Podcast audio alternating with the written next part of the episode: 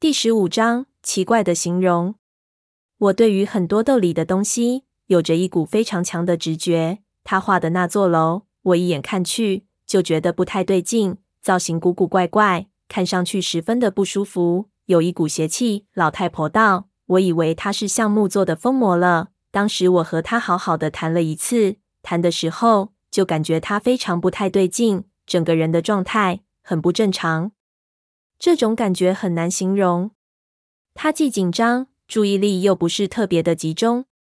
他当时的表现，我后来分析给别人听。有一个朋友总结出了一个形容，让我觉得非常像，好像他的房间里还藏着另外一个人。他不想让我发现。老太婆喝了一口茶，道：“这个形容非常的奇怪。我们形容一个古怪的状态，一般会使用紧张、焦虑、注意力不集中这种词。”但是这个形容非常的具体，难道她把她男朋友藏在房间里了？我忍不住说出来道：“当时的霍老太还是青春期少女的母亲，和所有的母亲一样，对于女儿的各种变化都很关心。我能理解她的这种状态。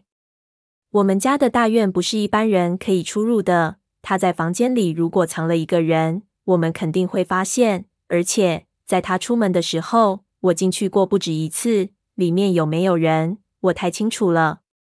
我非常的担心，于是派人去跟踪他，想知道到底是什么引起了这种变化。可是这个时候，他一次离家后就再也没有回来，一直到现在，他失踪了。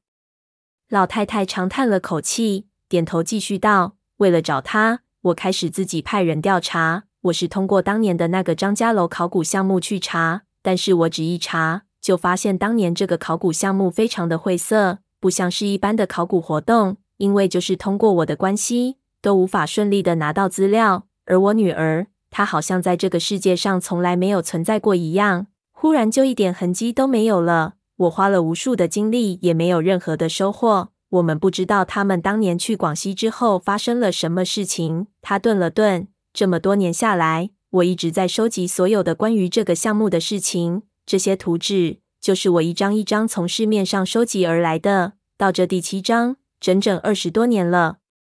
我只希望有生之年能够通过这些图纸找到这座楼，看看他们到底出了什么事情。看着他的表情，我立即就想起了三叔当年和我说文景的表情，心中的预感越来越强，感觉到事情忽然点混乱起来。但是那不是糊涂的混乱，而是忽然间所有的一切都联系起来的那种应接不暇。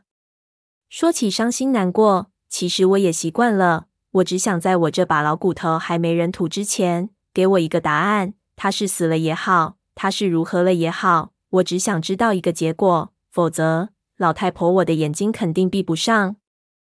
他道：“所以这不关乎什么钱不钱的事情，小子，你懂吗？”